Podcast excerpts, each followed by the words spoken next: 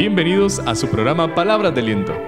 En este día continuaremos con el tema Grandioso Trabajo. Y ya está listo al micrófono el pastor Alonso Cabezas para a la luz de la palabra de Dios poder ver cuál es la voluntad que Él tiene para nuestras vidas. Tome su Biblia, algo donde tomar apunte, porque vamos a iniciar en este momento.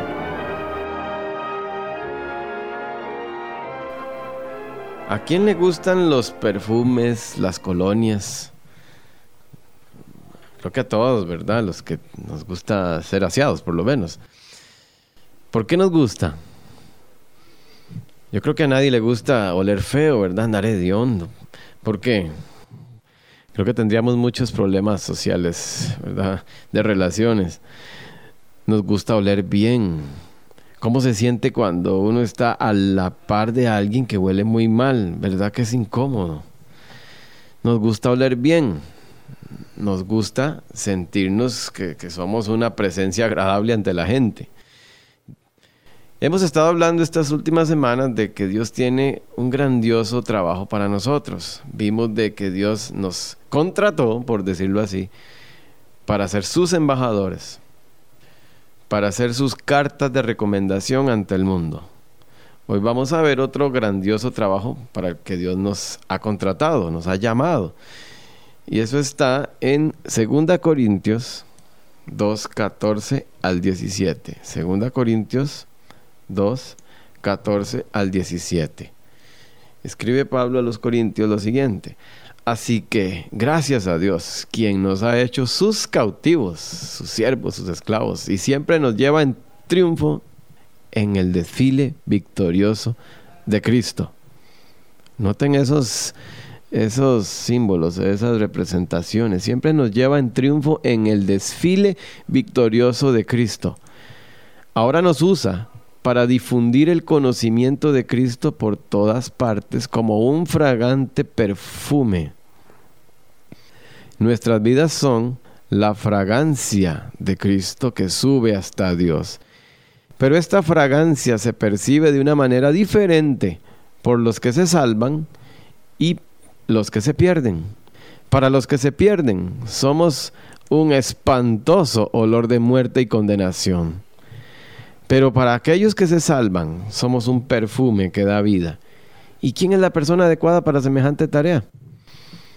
Dice Pablo, ya ven, no somos como tantos charlatanes que predican para provecho personal, nosotros predicamos la palabra de Dios con sinceridad y con la autoridad de Cristo, sabiendo que Dios nos observa. Somos entonces olor de Cristo, fragancia de Cristo. Y como leímos, es un olor que produce dos efectos diferentes para dos tipos de personas diferentes. Se percibe de dos maneras. Cuando yo leía esto así de buenas a primeras, me preguntaba como que hay dos tipos de narices. Bueno, en cierta manera sí. La nariz de los que se salvan y la nariz de los que se pierden. La nariz de los que se salvan o los ganadores, dice triunfantes. Y la nariz de los perdedores, los que se pierden, olor de muerte, un olor feo. Y para otros olor de vida, un, un fragante olor. Porque Pablo usa este simbolismo. Él decía que en el 14, que Él nos lleva en triunfo en el desfile victorioso de Cristo. Cuando uno se pone a estudiar un poco del contexto histórico en el tiempo en que Pablo escribió esto, y Pablo, así como Jesús, era muy buenos maestros, era muy buen maestro, él usaba cosas, representaciones de, de cosas que eran muy familiares para su audiencia, para quienes lo escuchaban. Para ellos, en esos años, en esos tiempos de dominio romano, de imperios, había una costumbre que tenían estos romanos, los militares romanos, que cuando iban a alguna conquista, hacían un desfile al final. Cuando ganaban una batalla, hacían un desfile militar con estandartes. Iba un, un estandarte, una escolta, iba un estandarte al frente y atrás una escolta que iba quemando incienso el incienso para ellos también era un símbolo de victoria en los desfiles militares. Entre esa gente que desfilaba estaban los soldados, los victoriosos, y también venían los perdedores que venían como prisioneros de guerra. Así que en ese desfile estaban presentes los victoriosos y los perdedores, los conquistados. y todos olían el incienso. Obviamente que para el, el ejército ganador, para los romanos en ese tiempo, el olor era de victoria, era un olor fragante. Pero para los perdedores que también iban ahí desfilando bajo la vergüenza de todo el público, era un olor de vergüenza, era un olor de perdedores, un olor de fracaso. Ese es el contexto. Nosotros somos el olor de Cristo. Para los que se salvan, huele bien. Para los que se pierden, es un olor de condenación. ¿Qué se siente estar en el equipo en que usted está? Usted está del lado de Cristo, en Cristo, pertenece a Cristo, es su siervo, es un soldado de Él. Ese olor para usted es agradable. Es dos tipos de percepción. Vamos a ir a Lucas 2, 34 al 35. Cuando el niño es presentado en el templo, el niño Jesús, hay un hombre aquí, un mayor, un, adulto mayor que se llama Simeón. Dice que va donde María y José y les da su bendición. Y le dijo a María, la madre del bebé, este niño está destinado a provocar la caída de muchos en Israel, pero también será la alegría de muchos otros. Fue enviado como una señal de Dios, pero muchos se le opondrán. Como resultado saldrán a la luz los pensamientos más profundos de muchos corazones y una espada atravesará tu propia alma. ¿Qué está diciendo este señor Simeón sobre Jesucristo? Él va a ser para levantamiento de muchos, para alumbrar a muchos, para dar vida a muchos, pero también para tropiezo de muchos. Otra vez los que se salvan y los que se pierden. Las reacciones de Jesucristo, de hecho, Jesús vino a dividir el mundo, no solo cronológicamente. Jesucristo es causa de división en hogares, en estados, en trabajos. Cuando usted hace la diferencia, usted verá, va a haber dos reacciones, gente que acepta, gente que rechaza. Dos bandos. Primera Pedro 2, 7 al 8.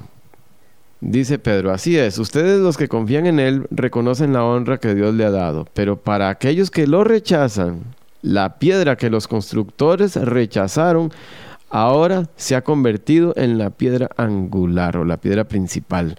Además, Él es la piedra que hace tropezar a muchos, es la roca que los hace caer. Tropiezan porque no obedecen la palabra de Dios y por eso se enfrentan al destino que les fue preparado. En Juan 3, leemos Juan 3, 17 al 20. Lo siguiente leemos, Dios no envió a su Hijo al mundo para condenar al mundo ¿Por qué? Porque ya al nacer estamos ya condenados al ser hijos de Adán, sino para salvarlo por medio de él. No hay condenación para todo el que cree en él, pero todo el que no cree en él ya ha sido condenado por no haber creído en el único Hijo de Dios. El 19. Esta condenación se basa en el siguiente hecho. La luz de Dios llegó al mundo pero la gente amó más la oscuridad que la luz, porque sus acciones eran malvadas. Todos los que hacen el mal odian la luz y se niegan a acercarse a ella, porque temen que sus pecados queden al descubierto. ¿Cuál es el efecto entonces del aroma de Cristo, de la fragancia de Cristo, de la presencia de Cristo? Rechazo o un placer especial, una paz. Huele rico o huele feo. La pregunta es, ¿a qué huelo yo? Cuando yo estoy en un lugar, mi presencia, porque realmente soy un representante de Cristo, soy carta de, recomendación, mi presencia, ¿qué produce ante los demás? ¿O no se nota ningún olor? ¿A qué huelo yo? Huelo a mí, mi propio olor, lo que la gente ve es a un ego grande, a mí, o a Cristo. En 2 Corintios 2.14 leemos de nuevo. Así que gracias a Dios, quien nos ha hecho sus cautivos y siempre nos lleva en triunfo en el desfile victorioso de Cristo. Ahora nos usa para difundir el conocimiento de Cristo por todas partes como un fragante perfume. ¿Cuál es mi tarea? Difundir el conocimiento de Cristo como se difunde el olor de algo. Uno puede notar cuando alguien destapó un perfume porque el olor se esparce. Cuando alguien llega, ¿qué huele? Ah, viene tal persona. Esa persona siempre usa ese perfume o esa colonia. El olor se esparce. el olor tiende a esparcirse, por lo tanto así debe ser el mensaje, el conocimiento de Cristo. Dice, debe difundirse usando como canal a mí, a su vida, como un olor fragante. ¿Qué produce mi olor en otras personas? ¿O lo tengo bien tapado el perfume? Ese olor, algo también que producen los perfumes. ¿A usted le ha tocado saludar a alguien que se baña en perfume? Después uno queda también oliendo. ¿Qué produce mi olor en otros? ¿Se pega ese olor? ¿El olor de Cristo? ¿Cómo puedo yo oler más a Cristo? Vamos a hacer como tarea una lista de cinco pasos, cinco medidas que voy a tomar para oler más a Cristo. ¿Cómo puedo oler más a Cristo? Como dice Pablo que es el olor a Cristo, el olor, el olor de su conocimiento. Entonces, ¿cómo puedo obtener más de su conocimiento? Y así oler más a Cristo y así contagiar a otros de ese olor y así producir efectos en el mundo. Puede ser rechazo o de placer, de la paz de Cristo. ¿Qué efecto estoy dando en el mundo? ¿Qué estoy difundiendo? ¿A qué vuelo? ¿Se pega? haga una lista de cinco pasos para oler más a Cristo, oler más al conocimiento de Él. Es tiempo de analizar si somos un olor fragante ante la presencia de Dios y un buen testimonio ante las personas que nos ven. Analice y tome este desafío. Tome una hoja, un lápiz y empiece a escribir. Pero eso sí, en oración. Busca al Señor. Le invito a que nos acompañe la próxima semana para continuar con este tema tan hermoso, grandioso trabajo, a través de este su programa, Palabras de Aliento, por el 910 AM, sí, aquí, en BBN.